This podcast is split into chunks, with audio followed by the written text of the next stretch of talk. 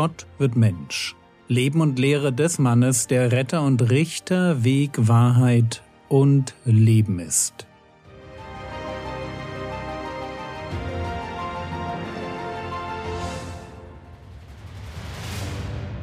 Episode 321 Der Segen für die Hörer. Kommen wir heute zum Schluss der Aussendung der zwölf Jünger. Jesus hat seine Jünger auf Ablehnung, Verfolgung und Konflikte vorbereitet. Sie müssen damit rechnen, dass sie verleumdet werden, sie sich fürchten und sogar ihr Leben verlieren. Sie müssen sich gut überlegen, wen sie lieben, ob es da jemanden oder etwas gibt, das sie mehr lieben als Jesus. Denn wenn das so ist, dann sind sie seiner nicht würdig. Leben mit Jesus, das was man Nachfolge nennt, ist ein Leben aus der Perspektive dessen, der für sich nichts mehr erwartet, weil er eben für einen anderen lebt. So wie Paulus das später schreiben wird, 2. Korinther Kapitel 5, Vers 15.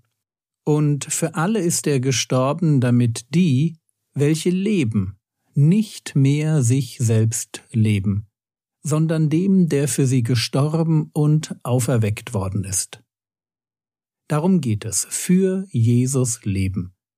Wenn Jesus davon spricht, dass wir das Kreuz aufnehmen müssen, dann will er damit sagen, dass wir mit diesem Leben und dem, was dieses Leben uns geben kann, abgeschlossen haben. Mag es auch sein, dass wir ein paar schöne Dinge genießen, ein guter Wein, ein netter Abend unter Freunden, ein Abenteuerurlaub mit der Familie. Es mag sein, dass wir diese Dinge genießen, aber sie machen unser Leben nicht aus. Unser Denken dreht sich nicht um Genuss, um Gemeinschaft oder um tolle Erfahrungen. Wir leben nicht für diese Dinge, sondern wir leben für das Reich Gottes. Und ich finde, dass man das leichter sagt als lebt. Denn auch die guten Dinge des Lebens sind ja ein Geschenk Gottes. So wie es im Prediger heißt, Prediger Kapitel 5, Vers 18. Auch jeder Mensch, dem Gott Reichtum und Güter gegeben, und den er ermächtigt hat, davon zu genießen und sein Teil zu nehmen und sich bei seiner Mühe zu freuen, das ist eine Gabe Gottes. Gott ist eben nicht der miese, petrige Gott, der uns jedes bisschen Freude vergällt und missgönnt. Reichtum und Güter, sich bei seiner Mühe zu freuen, das ist eine Gabe Gottes. Und gleichzeitig eine Gefahr, weil diese Gabe Gottes unser Herz verführen und zum Gott unseres Lebens werden kann.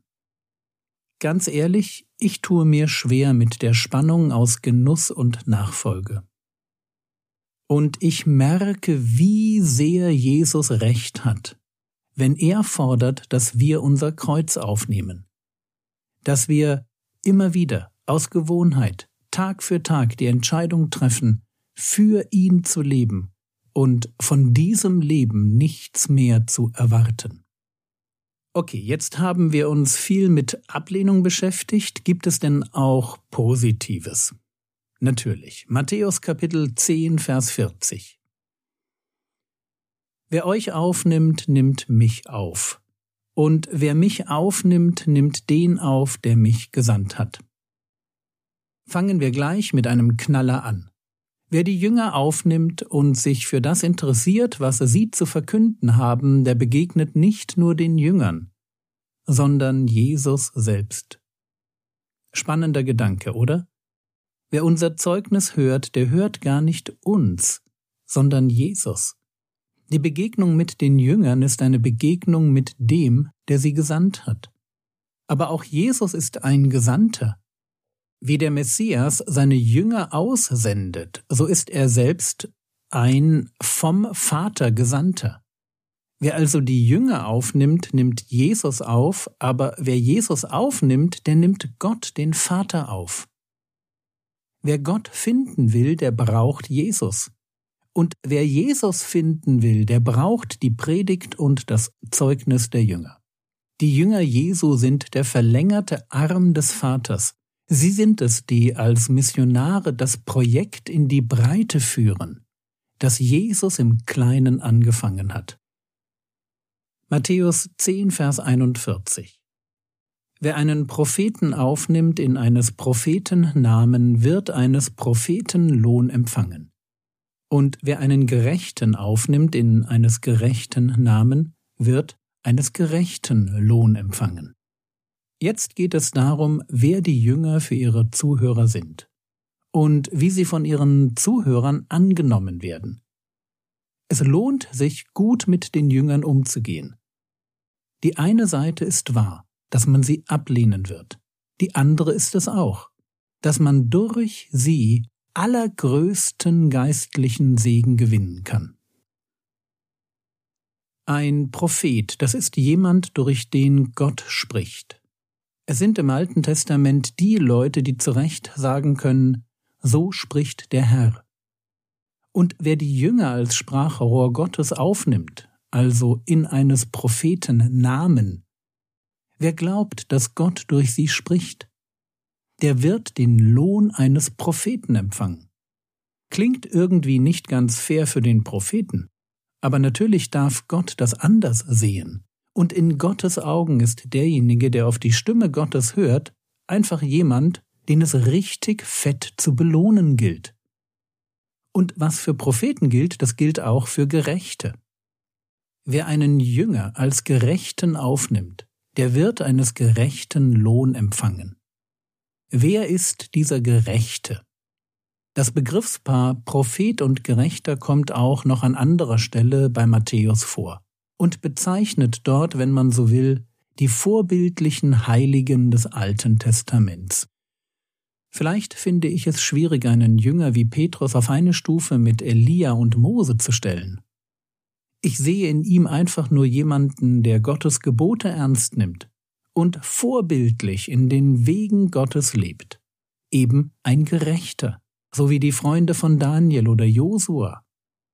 Wer die Jünger so aufnimmt, und sicherlich ihr Vorbild auch schätzt und sie sich zum Vorbild nimmt, der wird eines gerechten Lohn empfangen.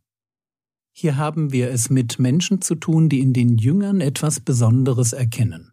Propheten, Gerechte, Menschen, durch die Gott spricht und die nach Gottes Willen leben. Aber selbst wenn jemand nicht so weit geht, und in den Jüngern nur noch das sieht, was offensichtlich ist, ihr Jünger sein, dann gilt immer noch Matthäus 10, Vers 42. Und wenn jemand einem dieser Geringen nur einen Becher kalten Wassers zu trinken gibt in eines Jüngers Namen, wahrlich, ich sage euch, er wird seinen Lohn gewiss nicht verlieren. Man kann sich kaum eine kleinere Zuwendung vorstellen als ein Becher kalten Wassers. Und dieses kleine Geschenk, das bekommen die Geringen, also Menschen, die als unbedeutend angesehen werden, die nicht auf einer Stufe mit den Propheten und Gerechten stehen. Aber sie sind Jünger Jesu. Und was Jesus hier sagt, ist dies, wer in einer Zeit, wo man nicht viel von Jüngern Jesu hält, ihnen nur einen ganz kleinen Dienst erweist, einfach weil sie Jünger Jesu sind. Wer sich so um die Jünger Jesu kümmern wird, der wird seinen Lohn gewiss nicht verlieren. Gott sieht, wie die Menschen mit uns Christen umgehen, wie sie auf unsere Predigt, unser Vorbild und unsere Nachfolge reagieren. Und Gott selbst wird die Menschen für ihren Umgang mit uns belohnen. Markus 6, die Verse 12 und 13. Und sie zogen aus und predigten, dass sie Buße tun sollten, und sie trieben viele Dämonen aus und salbten viele Schwache mit Öl und heilten sie.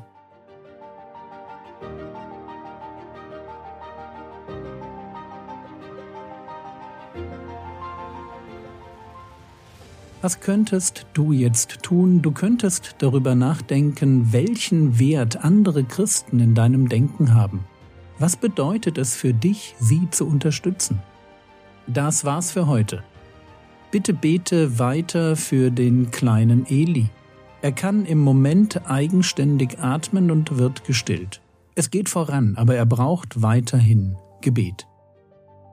Der Herr segne dich, erfahre seine Gnade und lebe in seinem Frieden. Amen.